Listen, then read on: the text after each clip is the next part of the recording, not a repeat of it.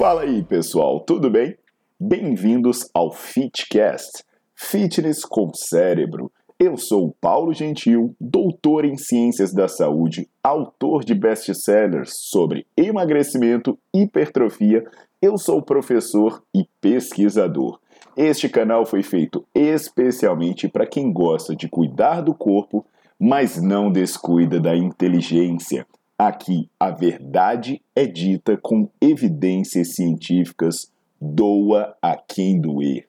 Não esqueçam de seguir o canal e divulgar. E também eu convido vocês para olhar os links na descrição do canal para ver as minhas aulas, meus livros e também me buscar nas redes sociais.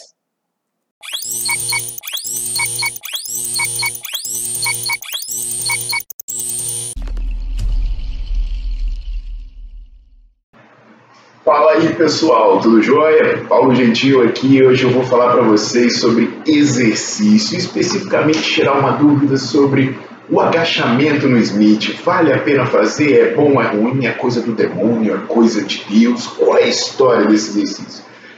O que, que acontece, pessoal? É, o agachamento em si, né, é um movimento bastante completo que você ativa vários músculos ao mesmo tempo, estabilizadores e por aí vai. Só que é um movimento que tem um certo grau de complexidade. E aí, por um pouco de preguiça, falsa sensação de segurança, a galera acaba recorrendo à barra guiada, o chamado Smith. É até um pouco assustador, né? Você chega nas academias, não tem quase ninguém na gaiola e aquela fila para usar a barra guiada. Ou tem academia que nem tem. Será que isso vale a pena? E um ponto importante, né, pessoal, que deve se falar desse exercício, que o percurso dele não é natural, porque a barra guiada ela vai seguir uma linha retinha na vertical, até às vezes um pouco inclinada para um lado e para o outro. E o agachamento normalmente ele não é retinho, ele tem certas oscilações e essas oscilações têm a ver com o seu movimento natural e o movimento coordenado de várias articulações. Então, ele não é natural. Isso gera alguns desequilíbrios e alguns problemas no recrutamento de músculos, músculos que produzem movimento e também dos estabilizadores. Do ponto de vista do recrutamento muscular, tem um estudo de 2009 que os pesquisadores compararam realizar uma série máxima em agachamento Smith e uma série em agachamento livre, com a barra nas costas, o tradicional raiz. O que, que aconteceu? Eles verificaram que apesar de eles conseguirem pegar mais peso para fazer o agachamento Smith, a quantidade de fibras musculares utilizadas é 43% menor. Ué, mas como assim? Pego mais peso, uso menos, uso menos músculo? Isso por si só já é estranho. Isso sugere que não seja um bom exercício para estimular a sua musculatura. E tem vários aspectos que a gente pode falar aí. Por exemplo, essa falsa sensação de segurança, né? a pessoa acaba enchendo de peso, fazendo movimentos não tão bem elaborados, e ela acaba criando vícios, porque ela acaba tendo um padrão inadequado e a aprendizagem motora dela fica prejudicada.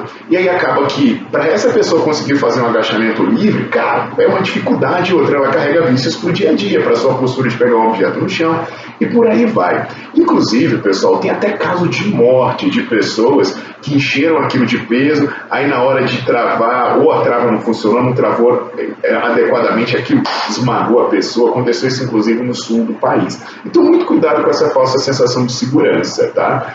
Outro ponto é que eu não estou falando também que não é para usar nunca. Pode usar dentro de um planejamento. Agora, se for usar, tem que tomar alguns cuidados. Muita gente, né, quando vai fazer o agachamento no Smith, o que, que faz? Joga o pé lá na frente. Ah, para não passar o joelho da ponta do pé, sei lá, pra, ah, numa, numa percepção que tem que fazer uma cadeirinha. Cara, se fizer isso, sabe o que vai acontecer? Você não consegue julgar o quadro, posicionar seu quadril adequadamente, ele vai para frente e você faz uma retificação da sua curvatura lordótica. Com isso, você tem uma compressão irregular, você aperta a parte anterior do seu disco o seu disco, o núcleo dele desliza para trás, você pode ganhar uma herniação. Então, olha lá, se você for fazer, a minha sugestão é coloque os seus calcanhares mais ou menos ali na linha para onde a barra desce, que aí você consegue jogar um pouco o seu quadril para trás e avançar um pouco o seu joelho, você consegue ter um equilíbrio e ficar com o tronco mais ereto, ficar com um movimento mais próximo do que seria o agachamento profundo. Mas a minha sugestão é esse exercício ele não é para iniciante. Por quê? O iniciante, primeiro, ele tem que fazer o movimento correto livre, ele tem que saber é, como, as duas, como as articulações devem se comportar, ele tem que trabalhar os estabilizadores. Depois que ele aprende a fazer o movimento livre, fica mais fácil ele fazer o, agachamento no Smith. Se você começar pelo Smith, você pode criar vícios, criar desequilíbrios que depois a pessoa pode desenvolver problemas e para ela aprender o livre, cara, vai ser um tormento, vai ser problemático.